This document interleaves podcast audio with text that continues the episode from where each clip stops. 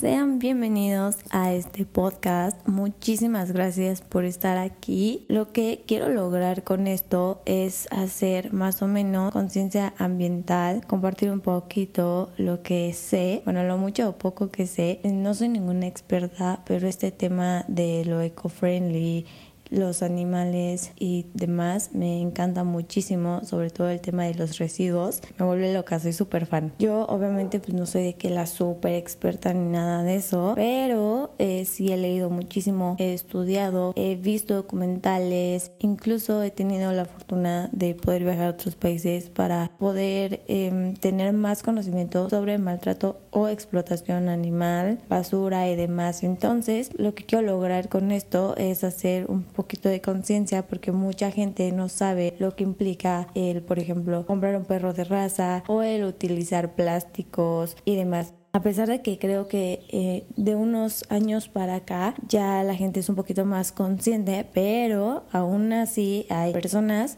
que no saben todo el trasfondo. Por eso es que para este primer episodio yo decidí hablar sobre qué es el greenwashing, porque estoy segura que la mayoría, si no es que todos, hemos caído en esto. Y mucha gente no lo conoce a pesar de que no es algo nuevo. Esto ya eh, tiene desde los años 60 aproximadamente.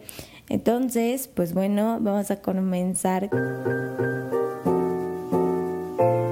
Voy a comenzar contando la historia para que vean que esto no es algo reciente. Esto va por allá de la década de los 60, donde justamente está como este tema de Peace and Love y los hippies. También en estos años comenzó todo el amor como por el planeta Tierra y el cuidado por el medio ambiente empezó a generar, bueno, no a generar, más bien a ganar bastante importancia. Aquí fue cuando los primeros anuncios de grandes marcas comenzaron mostrando que son eco-friendly cuando pues en realidad no lo eran. En los años 80, después de pues distintos desastres ambientales, la defensa del medio ambiente ya comenzó a ganar muchísima fuerza. Entrando los noventas, pues ya, o sea, la cosa se puso como que más seria y en la actualidad, pues ya muchas personas sabemos de qué va esto eh, del greenwashing junto con las empresas. Y es algo muy cagado porque como yo lo veo es que cuanto más recursos tienen eh, las marcas para gastar, eh, más lo gastan en justamente hacer publicidad engañosa en lugar de realmente llevarla a cabo y ayudar al medio ambiente. Es algo muy chistoso, es como que dicen, pues bueno, tenemos un buen dinero, ¿qué hacemos? Mm, ayudar al medio ambiente o hacerle creer a los clientes que estamos ayudando al medio ambiente. Sí, hacerle creer. Entonces es algo muy chistoso. Ahora, ¿qué es el greenwash? Este es el intento de una empresa de hacer que sus productos parezcan ecológicos cuando realmente no lo son. Eh, desafortunadamente esta práctica prevalece en muchísimas industrias desde productos de limpieza, belleza, alimentos hasta los textiles. El concepto greenwashing es un término en inglés, obviamente, que es green, que significa verde, y washing, que significa lavado. Es como un maquillaje de cara hacia el cliente o hacia el observador para dar una idea falsa sobre algo que en realidad no es tan verde como se aparenta, ni tampoco practican la economía circular de sus empresas. Ahora, ¿cómo funciona?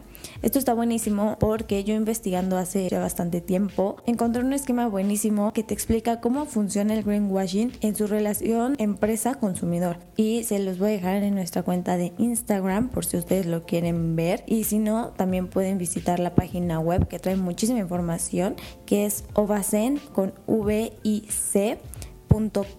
Está buenísimo ese sitio web porque te explica muy detalladamente y trae más gráficas. Bueno, ahora sí, regresando al cómo funciona. El greenwash es una evolución del concepto tradicional del whitewash o el blanqueo de imagen. Aquí entra en juego el descartar varios valores culturales positivos de las instituciones o empresas que en muchísimos casos disponen de muy poca ética o crímenes que afectan a otras personas o a otras instituciones y a través de este método pretenden, como ya dije, limpiar su imagen para no perder clientes. Segunda, recuperar clientes y tercera, atraer nuevos clientes. El concepto de greenwash se entiende como la inducción al público hacia el error o la percepción diferente, haciendo hincapié en las creencias medioambientales de una empresa, producto o persona cuando estas son irrelevantes o infundadas. En resumen, es el aprovechamiento por parte de cualquier institución o de las empresas de la susceptibilidad y moralidad de las personas que consumen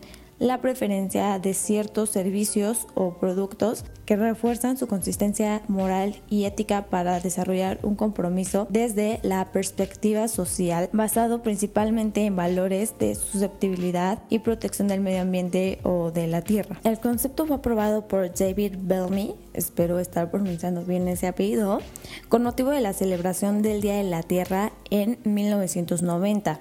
En ese momento, eh, se resaltaba la hipocresía de varias marcas que colocaban en sus productos eh, imágenes como de naturaleza o que resaltaban un compromiso con el medio ambiente que pues, realmente muchas personas se lo cuestionaban. Hay algo buenísimo que me encanta, que lo sacó una consultora canadiense de marketing ambiental que se llama Terra Choice.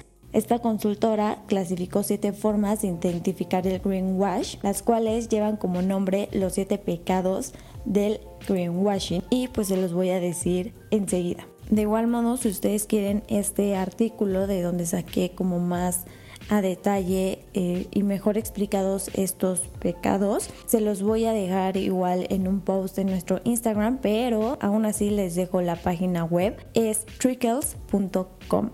Ahora sí, el primero es la compensación oculta. Este se produce cuando se destaca una característica de un producto sin importar los problemas ambientales importantes que éste realmente puede causar. Un ejemplo es cuando hablan de un aparato electrónico que dice tener un bajo consumo energético, pero no te dicen que está hecho con materiales que son peligrosos para el medio ambiente. El segundo es la falta de pruebas. Este pues se trata de afirmaciones que no pueden ser comprobadas, ya que puede que no estén certificadas por un tercero o que sí lo estén, pero por alguna entidad un poco extraña. Un ejemplo son los textiles que dicen estar hechos con botellas de PET o con plásticos que son recogidos del Mediterráneo. Puede que sea verdad, pero si no hay pruebas de ello está como sospechoso. O sea, realmente cuando queremos comprar un producto que dice ser ecológico, tenemos que buscar pruebas y ver que realmente sea verdad lo que nos están diciendo. Ahora, el número 3 es la vaguedad. Estos son los conceptos mal explicados o que son tan amplios que inducen a la confusión. Un caso súper típico es el concepto de natural, lo cual me da mucha risa porque muchas personas creen que natural es igual a bueno. O por ejemplo, vegano igual a saludable cuando no, no porque algo sea vegano quiere decir que sea bueno. Y no porque algo diga natural quiere decir que sea bueno. Que diga esta palabra no nos dice absolutamente nada porque legalmente no está regulado. Que algo sea natural no implica que sea bueno, como pues ya lo dije. Entonces también chequen muy bien eso. La número 4 es una de mis favoritas porque yo soy la loca que siempre aplica esta y son las etiquetas falsas. Estas pues, son certificaciones que no existen, que son creadas por la misma empresa o que incluso llegan a afirmar que un producto está certificado con una etiqueta real y reconocida cuando es completamente mentira. Es un tema un poco complicado también esto de las etiquetas y sí tienes que saber muy bien cómo dónde buscar. Eh, lo que yo hago es siempre, siempre, siempre entrar como a la página de donde dicen que están certificados. Ahí em, investigo un poquito más, no sé si dicen un ejemplo, ah, estamos certificados por eh, pues me meto más bien a las redes de ellos. Hagan eso ustedes, no se metan directamente a la página de la marca, pues porque obviamente ahí también van a mentir, ¿no? El número 5 es la irrelevancia. Este se trata de casos en los que se da información real, pero pues no es relevante porque es como su chamba, o sea, como que están haciendo bien su trabajo, ¿saben? Un ejemplo son los aerosoles. Hay aerosoles que traen etiquetas que dicen eh, libres de CFCS. Esto realmente no importa porque es algo que está prohibido. Es también como las personas que tienen, no sé, por ejemplo, talleres mecánicos, ¿no? El, dueño te diga, yo no vierto el aceite al río. Y es como de, dude, pues obviamente no lo vas a hacer porque estás obligado por la ley a gestionar tus residuos peligrosos con un gesto. O sea, esto no quiere decir, ah, sí, son ecológicos, son amigables con el medio ambiente. No, esto quiere decir que están haciendo bien su trabajo y ya, o sea, no nos están haciendo un favor a nosotros ni al planeta Tierra. El número 6 es el mal menor. Estos son productos biodegradables que a mí me choca me choca demasiado este tema de lo biodegradable porque realmente no, no es el punto si algo es biodegradable o no. El punto es utilizar la primera de las cuatro R's, porque pues, como muchos saben ya no son tres, ya son cuatro. Y la primera es rechazar. Al final de cuentas algo biodegradable sí se ayuda de que esté, un ejemplo, 10 años en, en el mundo va a estar, no sé, 5 años o algunos cuatro meses, ¿no? Eh, es un ejemplo. Pero al final de cuentas ahí está la basura. Tu eh, vaso, popote o cualquier cosa se va a ir a la basura. Entonces yo creo que los productos biodegradables nos distraen del verdadero problema, que son los productos de usar y tirar. Y hay una frase que hace mucho tiempo escuché en una plática ambientalista que me encantó y la llevo a cabo desde ese día y de verdad he generado menos basura. Y es la de pienso, luego consumo. Esto es súper real porque nos ayuda al darnos cuenta el realmente si lo necesitamos o no. Ya si lo necesitamos, el segundo paso es pensar, ¿se puede reutilizar? Y sí, sí, ¿cómo? Del tema de la basura les voy a hablar en otro episodio porque a mí de verdad me encanta. Entonces eh, voy a dejar hasta aquí este punto. Y el último pecado es el de mentir. Esto, wow, no es una sorpresa. Como ya dije, estas promueven acciones o políticas ambientales que no se cumplen o que son completamente falsas. Ahora, si ustedes eh, tienen una empresa o están en este camino les voy a compartir algunos tips de cómo es que lo pueden evitar. Primero tienen que definir el significado de sostenibilidad para su empresa. Este es el primer paso, este es crucial para desarrollar una estrategia de sostenibilidad realista y rentable. Tienen que identificar cómo la sostenibilidad encaja en la cadena de suministro de su empresa y cómo se relaciona con la forma en la que se crea valor. Por ejemplo, eh, la compañía de alimentos Mondeles, ¿no? Obviamente el abastecimiento sostenible de alimentos es algo lógico, pero ellos no solo ecologizan sus productos, sino que también garantizan el acceso futuro a recursos que son críticos para el proceso de fabricación de la campaña, de la empresa y la supervivencia general. El número dos es garantizar el compromiso de toda la empresa. El cambio real solo puede ir de adentro hacia afuera. Tú como CEO de tu empresa debes de tener una junta directiva. Estos son esenciales para que proporcionen un liderazgo que ayude a todos tus colaboradores a que estén interesados a participar en él, lo cual nos lleva al consejo número 3 que es establecer metas y monitorizar los resultados. Es súper importante garantizar que los objetivos de la estrategia definan las mejores métricas para medir los resultados. Una vez que los objetivos estén claros, realicen un seguimiento cercano de esfuerzos de sostenibilidad. Obviamente, pues las métricas deben de ser claras e informar exhaustivamente y transparentemente en todo momento. El número cuatro es alinear tu estructura de gobierno corporativo.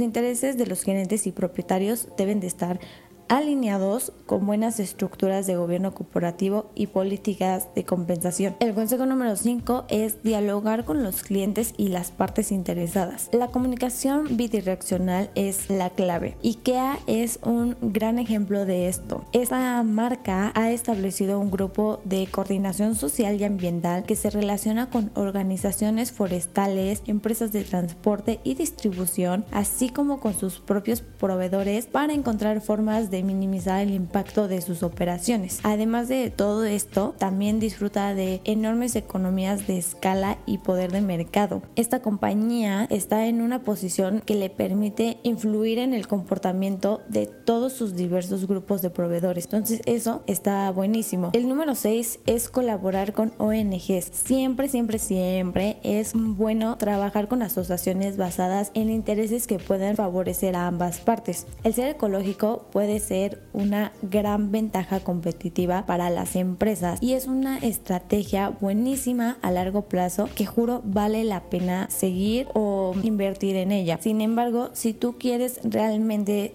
que tu empresa sea verde, los directivos de esta deben de ser, en primer lugar, realistas y tienen que obviamente pues, asumir sus compromisos. Las empresas que intentan tomar atajos mediante el greenwashing van a ver muy mermados sus beneficios. O sea, realmente eh, no caigas en esto nada más por comodidad o por ahorrarte dinero o nada más por quererlo hacer rápido.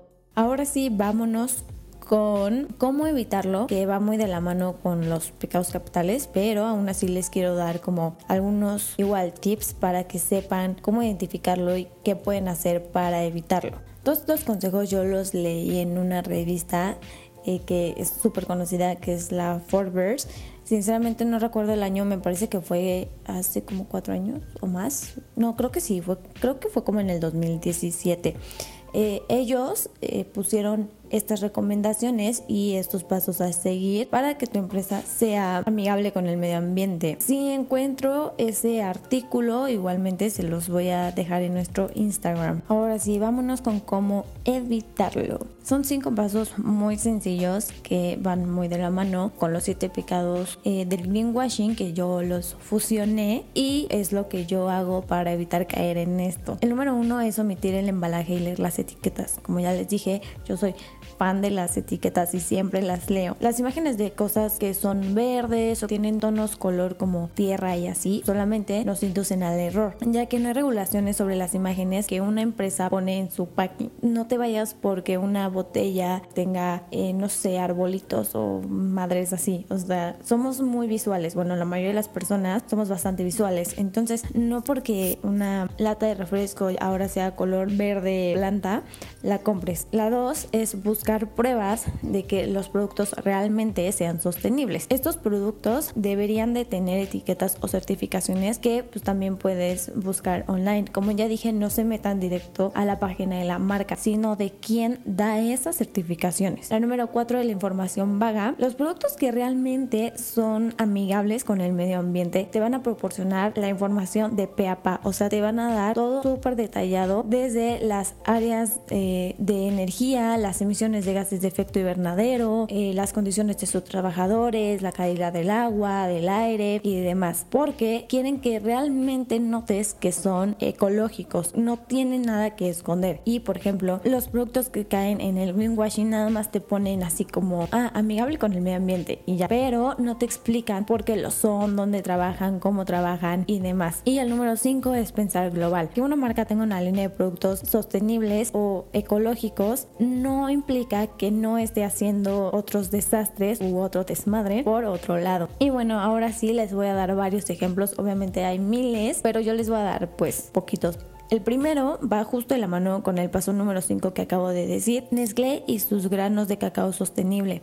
Esta marca tuvo una demanda colectiva en el 2019 porque alegaban que los granos de cacao, que según son de origen sostenible, justamente no tienen nada de sostenible, ya que la producción de este ingrediente, que es como el ingrediente, ¿saben? En los productos de chocolate de esta empresa, contribuye a la deforestación masiva en África Occidental. Entonces, esto es justo lo que ya les decía, que algo diga como, ah, soy sostenible, pues ok, sí, puede que tus granos o whatever sea súper ecológico, pero amigo, estás terminando con la mitad de los árboles en África.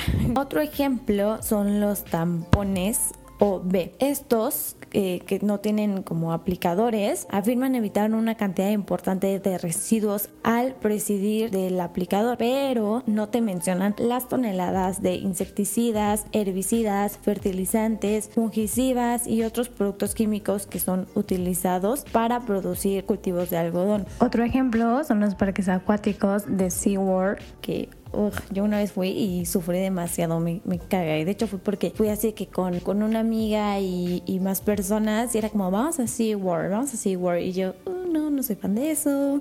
Pero bueno, eh, justamente la reputación de este parque se vio afectada desde el lanzamiento de un documental que se llama Blackfish que está buenísimo, se lo recomiendo mucho. Ya es algo pues, viejito, bueno, salió en el 2013 para contrarrestar este desmadre que ocasionó el documental, intentaron eh, hacer como varias acciones verdes. Entre ellas fue lanzar el famoso Cup That Cares, que son vasos rentables lanzados en colaboración con Coca-Cola, que contiene un chip que informa al usuario cuánto CO2 ha ahorrado por no usar un vaso nuevo. A pesar de esto, SeaWorld no explica cómo calcula este ahorro, además de que los modelos de los Cup That Cares tienen forma de pingüino.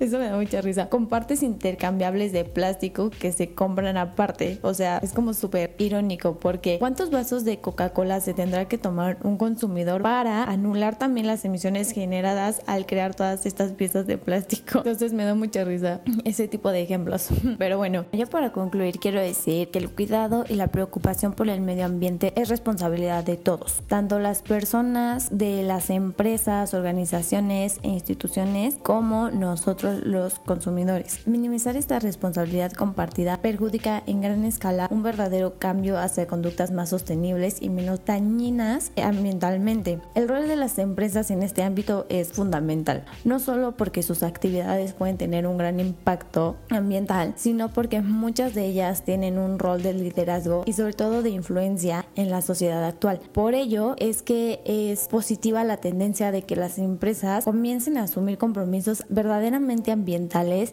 y sobre todo llevarlos a la práctica. El uso del greenwashing no solo es económicamente desventajoso, sino que también y sobre todo es éticamente discutible. La falta de transparencia y de honestidad no solo daña la reputación de todas las marcas, empresas, instituciones y demás, que obviamente pues, tienen consecuencias económicas, sino que soboca las bases morales de toda la sociedad. Por ello, hoy más que nunca necesitamos y debemos tener empresas que sean creíbles, que sean confiables, que sean conscientes de su rol y del protagonismo que tiene para influir positivamente en la sociedad. Muchísimas gracias por dedicarme este tiempo, por escuchar este podcast. Espero nos sigan en Instagram. Estamos como guion bajo genigan guion bajo. Toda la información que les dije, los, las gráficas y demás van a estar apareciendo en un post cuando pues se suba este episodio. Muchísimas, muchísimas gracias por invitarme.